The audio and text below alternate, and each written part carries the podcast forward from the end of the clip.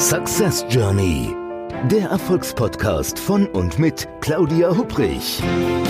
Damit Sie verstehen, warum manche Menschen anscheinend mühelos ihr Ziel erreichen, während andere noch mit mächtigen Stolpersteinen kämpfen.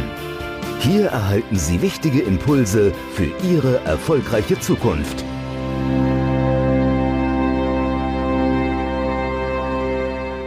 Ein herzliches Hallo und willkommen zu meinem Podcast Success Journey, dem Podcast mit Impulsen, damit Sie so richtig zu Ihren Zielen durchstarten können. Wenn Sie der Podcast-Reihe schon ein bisschen länger lauschen, dann haben Sie vielleicht gemerkt, dass es ein abwechselndes Format gibt. Also ich habe einmal äh, Podcast-Episoden, da habe ich spannende Gesprächspartner. Also gerade jetzt vor 14 Tagen war da der Michael Rossi zu Gast.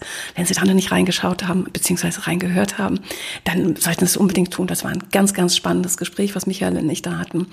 Ja, und wenn ich keine Interview-Gesprächspartner ähm, habe, dann habe ich eine sogenannte Solo-Episode. Und öffne da quasi mein Schatzkästchen des Business Coachings und verrate Ihnen, wie Sie entsprechend mit welchen Impulsen da so richtig eben durchstarten können.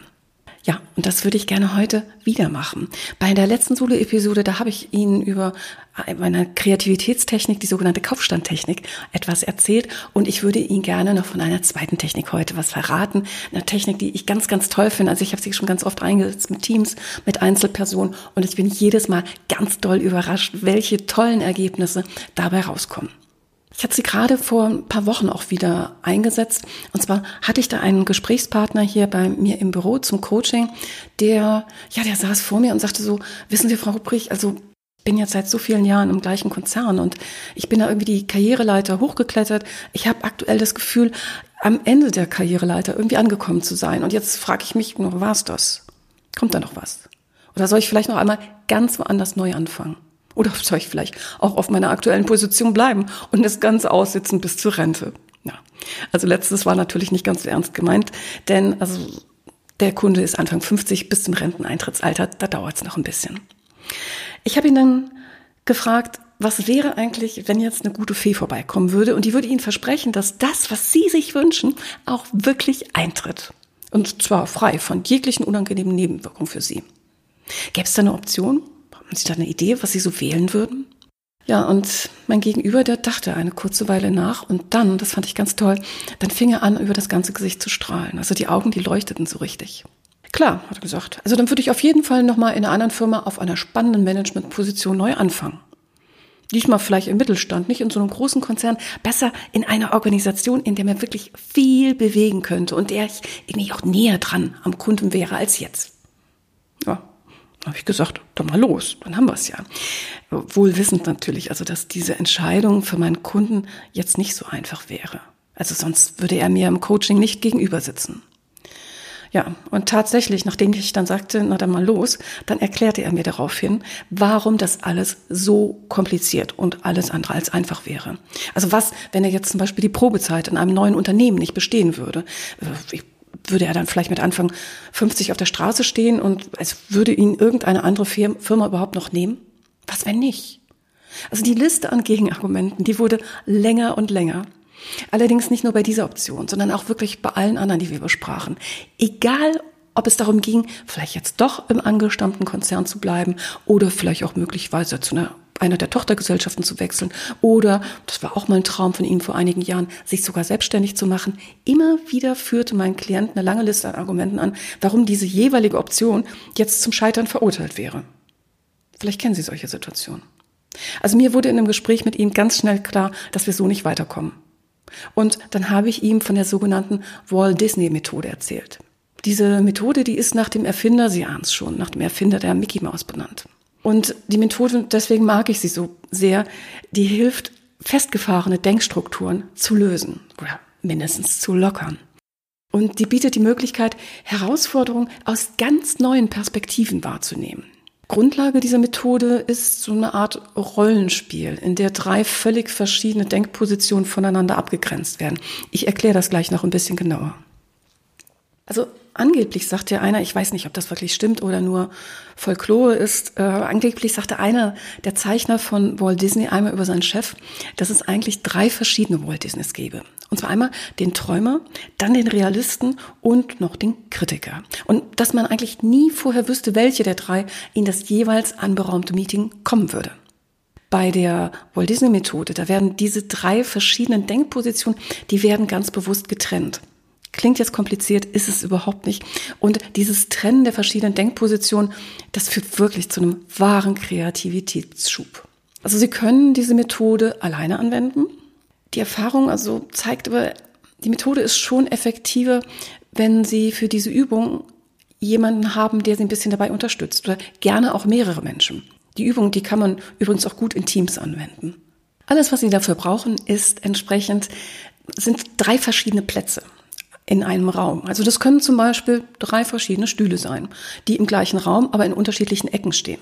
Walt Disney, der schuf angeblich ja sogar für jede dieser drei Rollen einen eigenen Raum in seiner Firma, der dann entsprechend der Rolle eingerichtet war. Also das heißt, es gab einen Raum des Träumers. Der war groß, hell und bunt. Der hatte Bilder und kreative Sprüche an den Wänden. Im Raum des Realisten, da gab es einen großen Zeichentisch in der Mitte des Raums, sowie allerlei Hilfsmittel, um aus Träumen Realität werden zu lassen. Ja, der Kritiker, der erhielt das kleinste Zimmer. In diesem sollte er die Entwürfe des Realisten bewerten. Sie benötigen jetzt natürlich keine drei verschiedenen Räume, um die Stärken von dieser Walt Disney Methode zu erleben.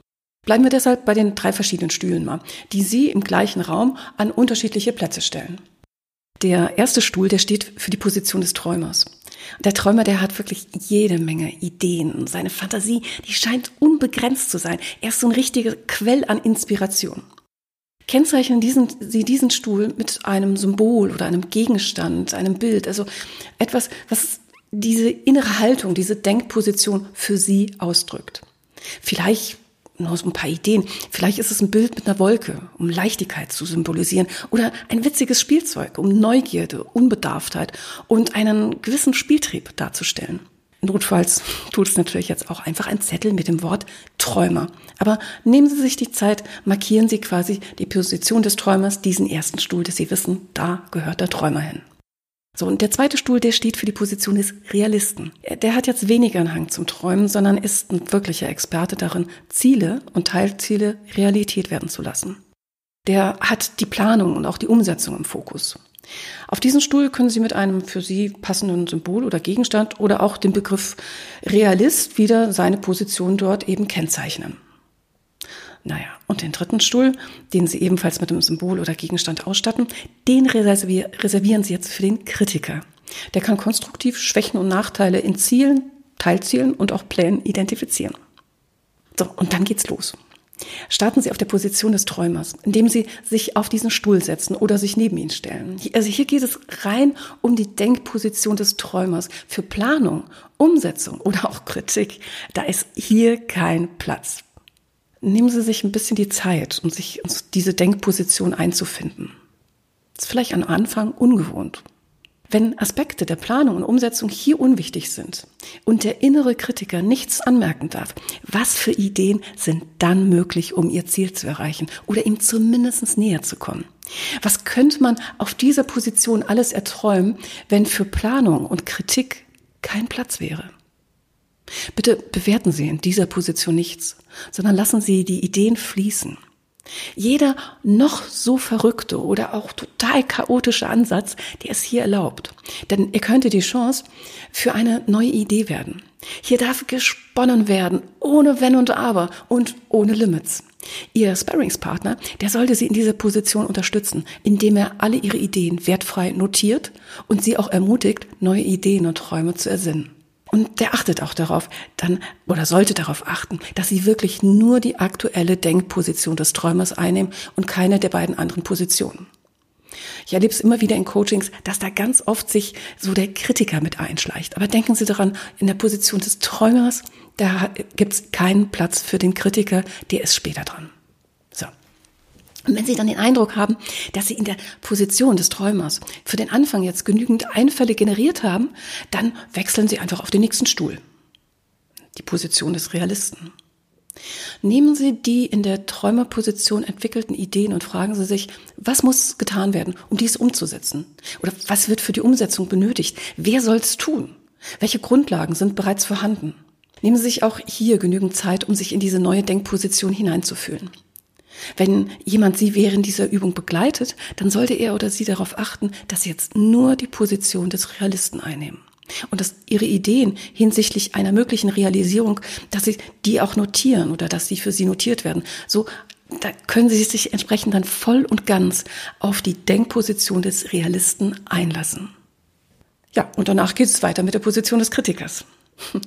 Haben Sie schon gemerkt? Also der Kritiker, der hatte in den beiden vorangegangenen Positionen Pause. Der kommt erst jetzt als Dritter im Bunde ins Spiel. Besonders für Menschen, die einen ganz starken inneren Kritiker haben, da kann es befreiend sein, diese Denkposition bis zum Schluss mal zurückzustellen und dem Träumer und dem Realisten Vorfahrt zu gewähren. Fragen Sie sich auf der Position des Kritikers, also was kann auf keinen Fall funktionieren? Was könnte verbessert werden? Welche Chancen und auch welche Risiken gibt es? Was wurde vielleicht übersehen und wer könnte etwas dagegen haben? Ihr Sparringspartner sollte auch hier wieder Ihre Einfälle notieren, sodass Sie sich auf die Position des inneren Kritikers konzentrieren können. Sie können, nachdem Sie alle Positionen einmal eingenommen haben, bei Bedarf auch eine oder mehrere weitere Runden durchführen. In den meisten Fällen, das ist so meine Erfahrung, ist man mit der ersten Runde nicht durch, sondern wenn der Kritiker entsprechend zum Zuge kam, dann kann man entsprechend diese ganzen tollen Ergebnisse, die man jetzt schon vor sich hat, die auch nochmal dem Träumer geben und ihn wieder weiter träumen lassen und dann weiter das Ganze dem Realisten geben und, und, und. Fragen Sie sich einfach, wenn es noch eine neue Runde geben soll, wie weit gibt es reale, re relevante Fragen? Was ist irgendwo noch offen? Was kann in einem weiteren Durchgang geklärt werden? Ich hatte ja eben schon gesagt, also Sie können die Walt Disney Methode alleine, zu zweit oder auch einem Team durchführen. Wenn Sie die Methode alleine durchführen, dann sollten Sie aber wirklich sehr darauf achten, dass Sie auch immer in der aktuellen Position bleiben. Und sie sie auch nicht mit anderen Positionen vermischen. Deswegen, deswegen helfen so verschiedene Positionen, wie zum Beispiel drei verschiedene Stühle, dabei sehr. Sie werden auch, wenn Sie das Ganze alleine durchführen, einen Teil Ihrer Aufmerksamkeit für das Notieren der Ideen auf der jeweiligen Position natürlich aufwenden müssen. Beides sind natürlich Nachteile, die es nicht gibt, wenn Sie eine andere Position unterstützt. Und falls Sie die Methode in einem Team anwenden, dann sollte dieses nicht zu groß sein. Und es lohnt sich dann auch der Einsatz eines Moderators, der oder die darauf achtet, dass die Spielregeln der Methode eingehalten werden. Und ähm, der Moderator, der sollte die Teilnehmerinnen und Teilnehmer wirklich durch alle drei Phasen dann führen und auch alle dazu anregen, die jeweils aktuelle Position tatsächlich einzunehmen. Was ich gerne auch mache, ist, wenn es mehr Leute sind, also so Walt Disney Methode würde ich sagen, einem kleinen Team, drei, vier Personen vielleicht nur, wenn es mehr sind, einfach die anderen ein bisschen rausnehmen. Die können zuschauen, die sind Beobachter und können vor allen Dingen darauf achten, weniger jetzt das Gesagte oder das, was man entsprechend sich da erarbeitet, zu kommentieren oder zu, um Gottes Willen zu kritisieren, nein, sondern eher Beobachter zu sein und zu gucken, dass die drei Positionen entsprechend eingehalten werden.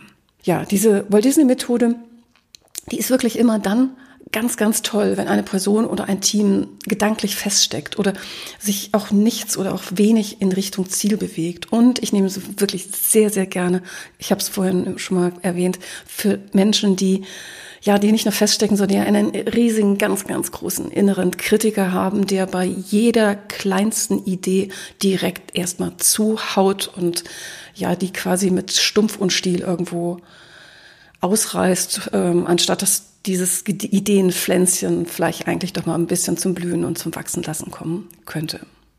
Also, probieren Sie es einfach demnächst mal aus. Gehen Sie da ruhig spielerisch entsprechend dran. Schreiben Sie mir gerne, wie es gelaufen ist. Ähm, info at claudia-hubrich.com oder auch gerne im Podcast in entsprechenden Kommentarfunktionen. Und zum Abschluss habe ich noch, ja, so ein extra Tipp für Sie, die hat jetzt aber weniger mit der Walt Disney Methode zu tun, lässt sich da aber auch sehr, sehr gut integrieren. Denn wenn Sie so Ihre Reiseroute zum Ziel planen, also so Ihre eigene Success Journey planen, dann gibt es da zwei Meilensteine, die sollten Sie wirklich unbedingt in Ihre Reiseplanung Planung einbauen. Äh, die geben jede Menge Motivation und vor allen Dingen schaffen die auch eine ganz positive Umsetzungsdynamik. Der eine Meilenstein, den nenne ich den sogenannten Point of No Return. Das bedeutet, überlegen Sie in Ihrem, in Anführungszeichen, Projektplanung, Ihrer Planung, ähm, wie Sie die Reise zum Ziel gestalten wollen, überlegen Sie sich, wie der Zeitpunkt aussieht, an dem Sie sich sicher sind, dass Sie auf dem Weg zu Ihrem Ziel sind.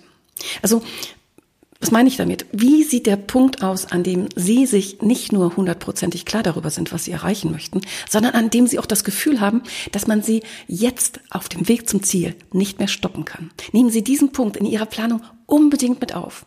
Was ist Ihr persönlicher Point of No Return auf Ihrer Reise, ab dem klar ist, dass Sie jetzt Ihre Success Journey erfolgreich gestartet haben und es keinen Weg mehr zurück gibt?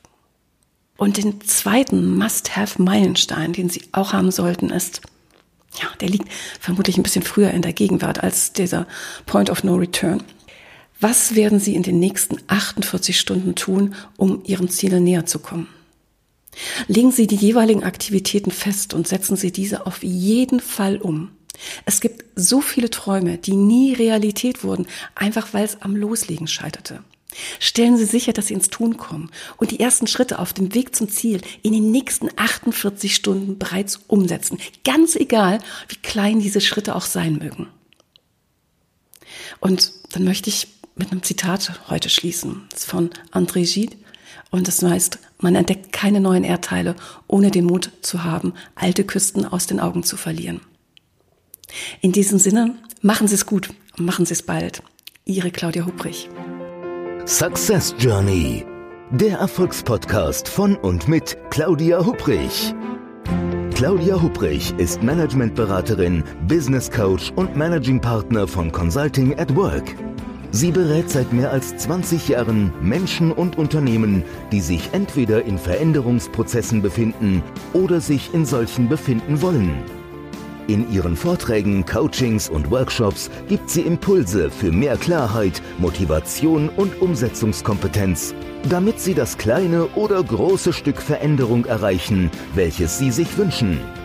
Und kostenlose Impulse, wie Sie an Ihr Ziel gelangen, finden Sie auch unter www.claudia-hubrich.com. Schauen Sie gleich vorbei.